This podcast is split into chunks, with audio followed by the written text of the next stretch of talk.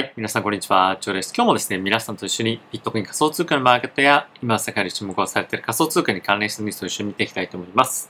早速、ビットコインのマーケットから見ていきたいと思うんですが、現在ビットコインは23,700ドル近辺となっております。えー昨日、一昨日に引き続きですね、今日も、まあ、あの、堅調に推移をしているというような状況ではあるんですけれども、えー他のですね、まあ、あの、アルトコインに関しては結構下落を始めているものもあって、仮想通貨全体が押し上がっているというよりも、えービットコインとイーサリアム主導で、まあ、なんとか持ちか持ちこたえているっていう感じには、まあ、今のところはなっているかなと思います。まあ、今日もですね、一旦大きな上昇というか、あの、上値を狙っていくような感じにはなっていたんですけれども、まあ、今このタイミングという観点で言うと、少し、えー落ち着いてきているのかなという感じですよね。まあ、キャンドル見てもちょっと、あのまあ、これまで結構長いキャンドルが出てきたものが、まあ、少しずつ、え小さいキャンドルになってきているような状況なので、まあ、ここをですね、あの、まあ、もう一段上がっていけるかどうかっていうのは一つ見ど見どころかなというふうには思っております。で、一応マーケットが気にしているポイントとしては、今週ですね、えーこの200週の移動平均線の、まあ、上のところで終われるかっていうところと、あとはですね、この、えー200週の移動平均線のところがだいたい今、22,500ドル近辺なんですけれども、そこをですね、まあ、あの、下がってきたタイミングで、またそこをサポートとして反発していけるかどうかというところ非常に重要なポイントになってくるんじゃないかというような、まあ、意見もですね、いろんなところで見られているので、えーそういったところがまずは注目のポイントにはなってくるんじゃないかなと思います。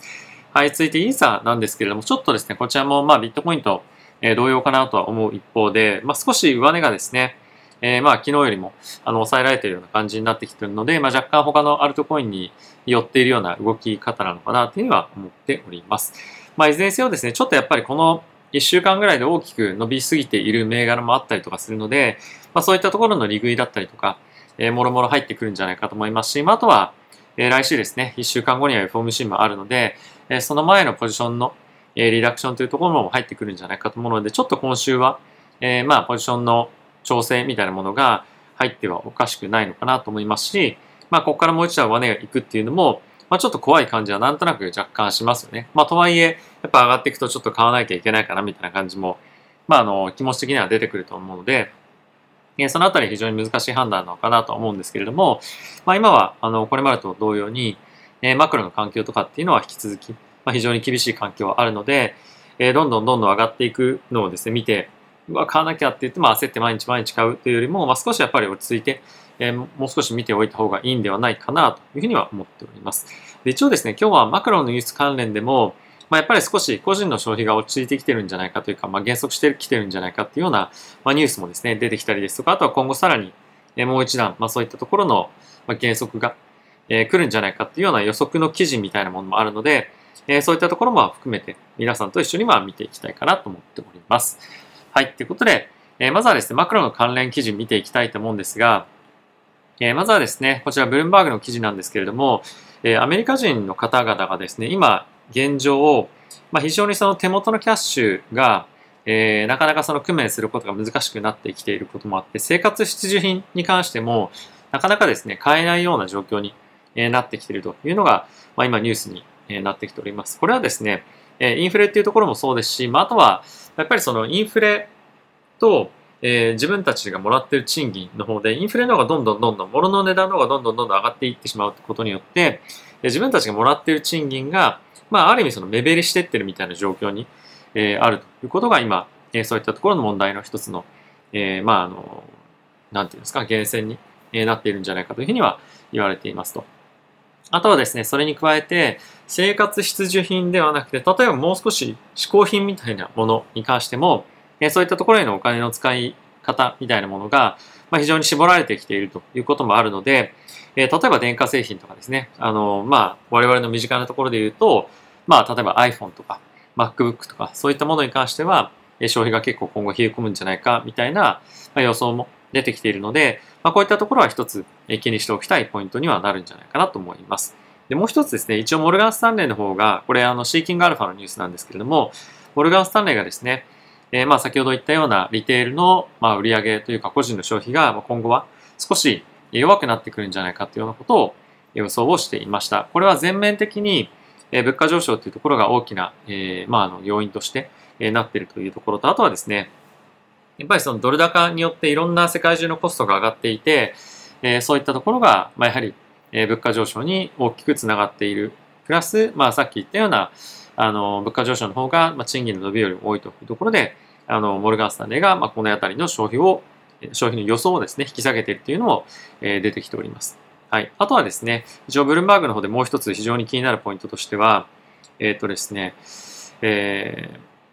大体そのアメリカの中では、えー、結構な人数がいるはず。ちょっとどれぐらいの割合かっていうのをど忘れしちゃったんですけれども、えっと、時給ベースで働いている方々に関しては、何かあった時の緊急時の、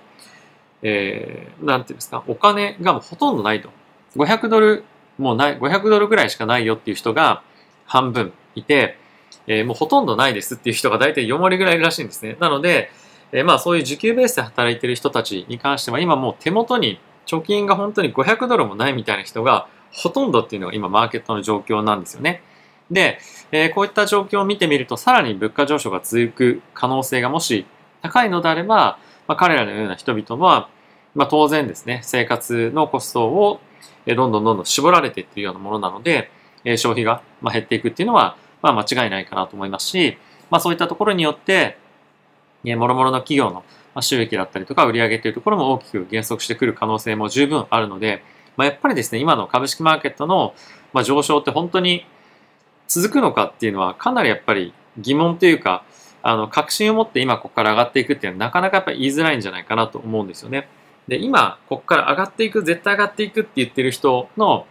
パターンっていくつかあって、まあ一つ目に関しては、テクニカルベースなこととか、まあそういったことで言ってる人がまずいると。で、もう一つに関しては、年末からもしくは来年の前半にかけて、物価上昇が落ち着いてきますよということを言ってる人が多いですよね。で、このシナリオってどれぐらい起きやすいのかっていうのは、まあ、まだ正直わからないと。ただし、まあ、ウォールストリートだったりとか、まあ、あとは諸々の経済学者なんかに関しては、えー、思ったよりもやっぱり物価上昇が続く可能性は、まあ、十分あるという発言がありますし、まあ、このあたりの関係の文言に関してはよく FOMC でも出てきてますよね。で、それでパウエルさんが発言をしてますけれども、やっぱりまだそこへの、えー、懸念みたいなものは非常に強く残っていると思うので、まあ、本当にそこがえー、減速してくるかっていうのかは、まあ今まだは、あの、そういう方向にシフトを大きくして、えー、株を買っていくっていうのは、まあちょっと難しいかなと僕は思っています。なので買っていくんであれば、やっぱりある程度小さな額を、えー、まあドルコスト提供みたいな形で買っていくっていうものが、まあ、あるかもしれませんし、まあそれに伴って仮想通貨に関しても、えー、似たような状況なんじゃないかなと僕は思うので、まあ積極的に今、えー、買い込むよっていうかっていうよりも、やっぱりこういった上がってる状況だからこそ、まあ、少しあの控えめに買っていくというのが、まあ、僕はいいんじゃないかなというふうには思ったりはしています。で、一応ですね、え来週の FMC の、え現在の、え金利織り込み状況なんですけれども、え75ベースの折りあの金利利上げっていうのが今70%ぐらい織り込まれています。一応30%は100ベースの利上げっていうのはまだ織り込まれてはいるんですけれども、まあ、大体先週の発言とかを見てみると75ベースポイントの利上げっていうところが今のえー、まあ、コンセンサスなのかなっていうのは感じますよね。はい。ということで、えー、このあたりを踏まえて、えマーケットですね、まあ、仮想通貨関連のニュース見ていきたいと思うんですが、えー、引き続きですね、ビットコインのオプションマーケットに関しては、もうかなりコールオプションの需要が高まっていて、特にこの7月29日、やっぱり今回の FOMC のタイミングで、75ベースポイントの利上げっていうところに対して、まあもうある程度折り込み感みたいなものがすごく入ってきているというのがある程度やっぱあるんじゃないかなと思います。なので、えそういったところでまあまだまだアップサイドを狙っていけるという観点で、短期のオプションを非常に買っている人が多いというのが今の現状なのかなと思います。逆に、この7月29日が終わったタイミングで、オプションの、ま、今のアウトスタンディング、まあ、そこにマーケットにあるものが大きくドーンとなくなってしまうので、えその後の、えオプションマーケットっていうのは結構まあ、もちろん氷寄りなんですけれども、まあ、ある程度フラットなのかなというふうに思っているので、まあ、そのあたりどういったポジショニングの取り方をマーケットがするかっていうのも引き続き、えちょっと見ていきたいかなというふうに思っております。で今日はちょっと細かくは見ないんですけれども、え先物のえファンディングレートに関しては、まだやっぱり全体的にマイナスではある一方で、えかなりフラットな感じは、まあ、あるかなと、えちょっと見て思いました。なので、まあ、積極的な売りがあのまあ、一応昨日は入っていましたけれど、まだちょっと売り寄りではあるんですけれども、まあ、これがもう少し、え売りが強くなってきたりすると、まあちょっと面白い展開というか、もう一旦ちょっとやっぱり戻し売りみたいな感じに、えなったりする。可能性もやっぱりなきにしもあるかなと思いますし、逆にそこが大きく売りがかさんできたりすると、またストップつけてアップサイド行ったりとかっていうような展開も考えられるので、またボラティティが出てきやすくなるので、まあそのあたりのファンディングレートについては少し注目をして、え見ていきたいかなというふうには思っております。はい。ではですね、いくつか記事見ていきたいと思うんですが、まずはこちらになります。え、現在ですね、ビットコインに関しては、え、5週間ぶりのまあ高値を今つけているというような形になっておりまして、え、まあ一応ですね、テクニカル的に見ている方々がどんなものを見ているかっていうと、え、このパラボラっていうか、まあ放物線ですね。放物線を描くような今、え、ずっとチャートを描いてきておりまして、これをまあやっとブレイクして、え、今後下に、まあすみません、これは何かっていうと、えっ、と、ドルインデックスですね。え、ドルインデックスを分析していて、え、この放物線の、まああの、サポートみたいなのを割っていくので、これがさらに大きく下落してくるようであれば、ビットコインはもっともっと上に行けるんじゃないか、みたいな、まあ、かなり、まあ、あの、なんていうんですかね、うん、単調なというか、まあ、すごいシンプルな、えー、まあ、一応、分析を、まあ、しているわけなんですけども、やっぱり今の、え、いろんな人たちのディスカッションの中心は、ドルインデックスっていうのは、まあ、こういったところを見ても非常にわかるかなと思いますし、あの、テクニカルトレードを、している人たち、まあ、やっぱりドルインデックスを見てるっていうのは、やっぱり結構面白いなと思っていて、それってやっぱりテクニカルを当然見てはいる一方で、今やっぱり大事なものって何かっていうと、まあ、テクニカルな観点でも、マクロの要因っていうのが非常に重要視されているということでもあると思うので、まあ、このあたりはやっぱり引き続き、えー、何何にせよですね、まあ、注目をして見ていくべきかなというのは思っております。はい、次行きたいんですけれども、えビットコインがですね、2023年、来年ですね、にえ12万ドルまで上がるんじゃないかっていうようなことをですね、まあ、言ってるトレーダーがいるので、まずはちょっとこれを見ていきたいと思います。で、えこの人に関してはまた面白いなと思ったのが、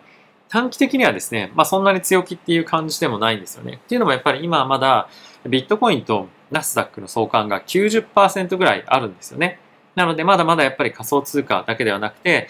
株式マーケットもマクロの要因に大きな影響を受けて、ネガティブなマーケット環境っていうのが続くんじゃないかっていうのがまずは前提としてありますと。で、そのもとに、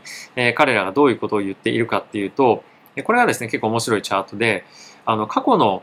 推移をこれずっと、2010何年ぐらいからやっているんですけれども、まあ、あの、長期で見てみると、やっぱりずっと放物線を描いているような感じになっているんですね。で、これを伸ばしていったときに、2023年ってどこに行くのかっていうのを、あの、まあ、見てみると、まあ、こういうちょっと面白いチャートになるんですけれども、まあ、この2023年のこのあたりに関しては、まあ、あの8万ドルから12万ドルぐらいまで行くんじゃないかっていうふうに言っています。はい。まあ、これはですね、あのまあ、なんていうのかな、本当にその、ただトレンドラインを引いたっていうような、まあ、形に、まあ、すごく、まあ、見えなくはないんですけれども、まあ、それを期待させるようなビットコインって本当にそもそもすごいなっていうところと、まあ、これがあの分析になるっていうのは正直面白いなとは思うんですけれども、やっぱりこういうのって、なんだろう、まあ、一つどのあたりをターゲットにするかっていうのの上で、まあ、ある程度、まあ、参考にはなるというか、みんなの目線を合わせる上で、だいたいこれぐらいだよね、みたいなもので、まあ、あの、面白いなとは思う一方で、まあ、結構やっぱり、なんだろう、去年も何十万ドル、10万ドルいくわ、みたいな感じで、まあ、行ったりとか、あとはもっと長期で行くと、1億いくみたいな話もありますけれども、なんかそういう、言いやすいみたいな、なんか、なんだろうな、そういう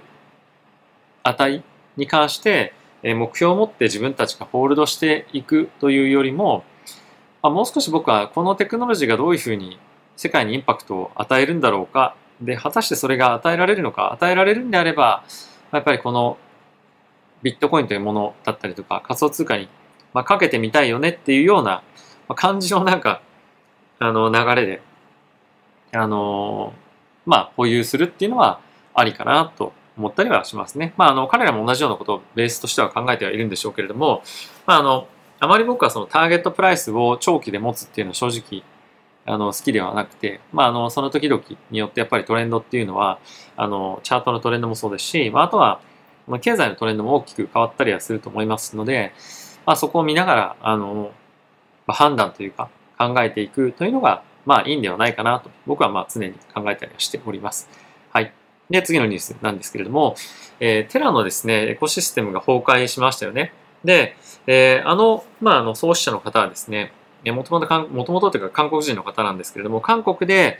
えー、まあ、いろんな今取引所に、まあ、いわゆるその家宅捜索みたいのが入っていると。で、えー、実はですね、今回のこの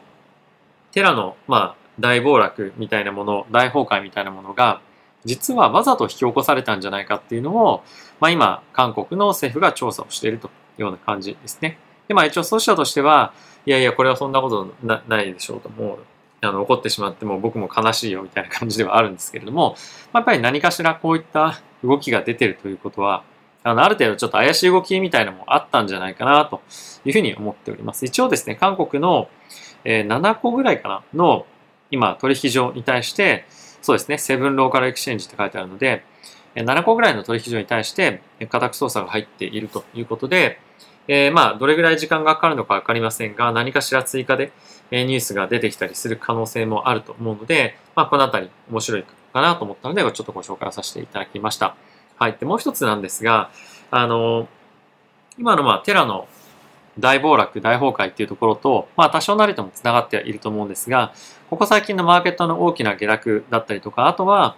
えー、マーケットで、まああの、参加者たくさんいますよね。でそういったいわゆるそのビジネスパートナーたちが大きく、えー、崩れていってる、倒れていってるということもあって、えー、シンガポールのですね、取引所の ZIPMEX っていうところがですね、なんと、えー、資金の引き落としっていうのを、え停止をしました。で、こういうのが本当にまあ毎週毎週どんどん出てきていて、まああの、止まらないなという感じではあるので、えー、今、まだまだ少しマーケットは回復はしてきてはいるんですが、まあ、非常に、あの、まあ、心配というか、いつまた新しく、しかももっと大きいところがドーンと出てきてもおかしくないなというような状況に、まあ今あるんじゃないかなと思っていますので、あの、本当に今すごくいい感じでマーケットは上がっていますが、まあ、こういった状況を見てみると、当然、あの、いいことも悪いこともありますし、やっぱりこういった資金がロックされるみたいな話とかっていうのは、マーケットのやっぱセンチメントをすごく